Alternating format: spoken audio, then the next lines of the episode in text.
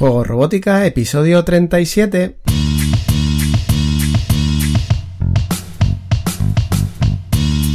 Bienvenidos a Juego Robótica, el podcast en el que hablamos de robótica educativa, iniciación a la programación, aplicaciones para docentes, entornos de programación para niños y en general todo lo que tiene que ver con despertar la curiosidad de los más jóvenes por la programación y la tecnología, para que se conviertan en creadores y no en meros consumidores.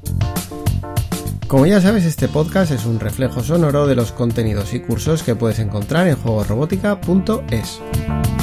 Y recuerda que si quieres aprender a programar a través de la robótica o quieres formarte para enseñar a programar, puedes darle un vistazo a nuestra plataforma de cursos y acceder a la formación online más completa con robótica educativa, aprendiendo desde la base y a tu ritmo. Tras el último reto que hemos resuelto dotando de mirada a un robot utilizando la representación de unos ojos en una matriz de LEDs, sois varios los que me habéis comunicado que os ha gustado el tema del pestañeo. El objetivo del reto era que el robot siguiera con la mirada a un objeto que se le presentara delante y que se moviera lateralmente. Técnicamente se podía resolver midiendo la posición exacta del objeto y representando tres posiciones de ojos y pupila para que el robot pudiera mirar de frente o hacia cada uno de los lados. Sin embargo, lo que más ha llamado la atención es que hiciéramos que el robot pestañeara aleatoriamente dando una sensación de humanidad imitando nuestra necesidad de cerrar los párpados frecuentemente. Desde tiempos inmemoriales, el hombre ha intentado dotar de vida a seres inertes y en robótica hay toda una rama que intenta asemejar los robots al comportamiento humano. Estamos muy lejos de alcanzar una inteligencia artificial que se acerque mínimamente a la del ser humano, y sigue siendo implanteable que una máquina o robot pueda tener sentimientos como plantean algunas películas. El hecho de que no podamos dotar a los robots de sentimientos no significa que no podamos programar una sensación de humanidad.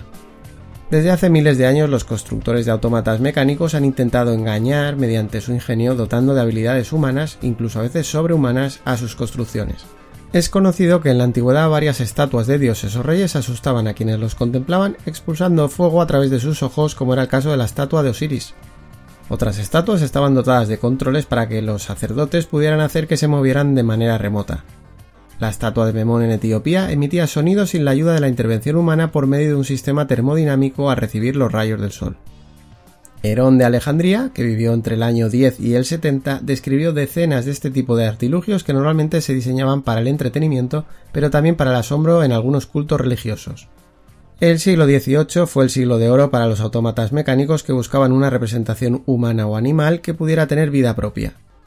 Tal y como se muestra en la recomendable película La invención de Hugo, estos artefactos solían ser construidos por maestros relojeros que tenían las herramientas y conocimientos para diseñar complejos sistemas mecánicos. Aunque la fantasía nos pueda transmitir el asombro de quienes creían ver vida en estos autómatas con forma humana, sabemos que eran máquinas con sistemas de control específicos para simular comportamientos humanos, pero que lógicamente carecían de inteligencia y por supuesto de vida propia. Con la aparición en esa época de auténticas maravillas automáticas fueron varios los magos e ilusionistas que dieron un paso más allá y combinaron los autómatas con auténticos fraudes en los que, por ejemplo, un autómata cantante escondía en su interior una cantante de carne y hueso. Este tipo de fraudes no deben hacernos dudar de que hubieron auténticos autómatas mecánicos que maravillaron a las gentes del siglo XVIII, puesto que existe amplia documentación, además de conservarse muchos de ellos en museos como los del Centro Internacional de Mecánica de Arte en Suiza. Aunque no siempre es lo más práctico, los desarrolladores siguen buscando diseños de robots androides de apariencia antropomorfa. El término androide aparece por primera vez de puño y letra de Alberto Magno en 1270 y se popularizó en la novela de 1886 La Eva Futura. Como decía, es poco práctico diseñar un robot que se desplace a través de dos patas o piernas, pero nos parece que tiene más vida un robot bípedo que uno con ruedas u orugas para desplazarse.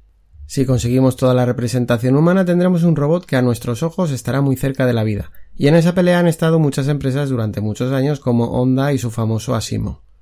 Otra vía para conseguir hacer ver que el robot tiene vida es intentar mostrar sentimientos o conductas humanas o animales aunque no tenga forma de humanoide. El éxito de Tamagotchi, la primera mascota virtual de masas aparecida en los años 90 y de la que se vendieron millones de unidades, vino dado por la capacidad de transmitir sentimientos vitales. Los usuarios, aunque eran conscientes de que tenían una fría máquina, empatizaban con la mascota a la que protegían y cuidaban para que no sufriera. Racionalmente, y en un podcast técnico como este, podemos entender que no tiene sentido que alguien pueda ver sentimientos o vida en un Tamagotchi, pero lo cierto es que siguen habiendo usuarios de esta mascota virtual que comercializa Bandai. El cierre de Tamatown, la comunidad virtual de usuarios de Tamagotchi, seguro ha provocado más de una depresión. La cuestión es que podemos simular sentimientos o estados de ánimo de un robot, aunque evidentemente el robot no pueda sentir, y podemos dotarle de cierta humanidad con expresiones o movimientos corporales. Las expresiones faciales son las más efectivas para transmitir sentimientos y estados de ánimo, por eso diferentes robots comerciales prestan atención en la mirada y la representación facial. El robot iSoy, por ejemplo, intenta potenciar la expresión facial a través de los ojos, la posición de las cejas y la postura de la boca. Es un robot que debe ser capaz de mostrar emociones, aunque sean programadas, para interactuar con los niños y que puedan trabajar la inteligencia emocional, que es una de sus finalidades. iSoy es un robot comercial que cuenta con otras muchas funciones, pero cuyo valor diferenciador es poder mostrar emociones. El hecho de no llegar a ser una persona real, sino un robot que puede mostrar emociones cercanas a las humanas, le ha convertido en una herramienta muy práctica en niños del espectro autista. Con un kit de robótica educativa generalista podemos conseguir dotar de esas expresiones o sentimientos a nuestro robot a través de pantallas LCD o matrices de LEDs. En el reto 56 que comentaba simplemente hacíamos parpadear a nuestro robot, pero de la misma manera podríamos generar un catálogo completo de expresiones faciales o miradas que expresen diferentes sentimientos. Enfado, tristeza, alegría, sorpresa y otros muchos sentimientos se pueden expresar personalizando la mirada del robot.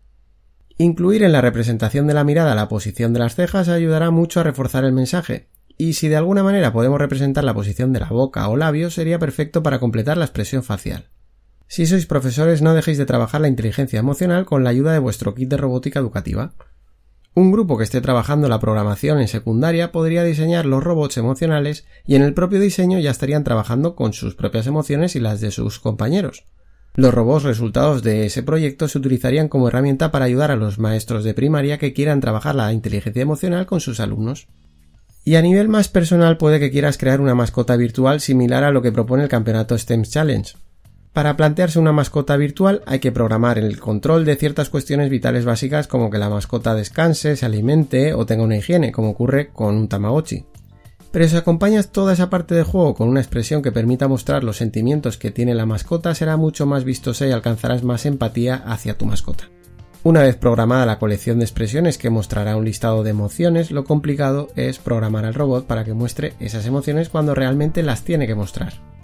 Aquí no hay magia y de la misma manera que en el resto de objetivos que nos marcamos con programación y robótica, debemos ayudarnos de sensores y definir una serie de algoritmos que den como resultado las expresiones diseñadas gráficamente. Es decir, esas expresiones funcionan como cualquier actuador de nuestro robot, de la misma manera que movemos un motor o hacemos sonar un pitido o damos color a un LED. Como siempre comentamos, un mayor número de sensores de diferentes tipos nos va a permitir tener una mejor lectura por parte del robot del mundo que le rodea y de esa forma poder generar los algoritmos que permitan un mejor resultado final. En el ejemplo del reto 56, con un único sensor de ultrasonidos conseguíamos saber la posición lateral de un objeto situado a la altura de los ojos del robot, pero con otro sensor adicional podríamos situar el objeto en dos dimensiones. A través de visión artificial con una única cámara también conseguiríamos ese análisis en dos dimensiones, por ejemplo, además de conseguir otros datos como la forma del objeto o el color. La manera en la que más nos estamos acercando al comportamiento humano es a través de la inteligencia artificial, y aunque suene complicado, también en ese campo se pueden hacer cosas a nivel de iniciación, pero lo dejaremos para un próximo episodio del podcast. Espero tus comentarios si quieres algún ejemplo en los retos o los cursos de juego robótica que tengan que ver con la expresión facial y los sentimientos en los kits que utilizamos habitualmente.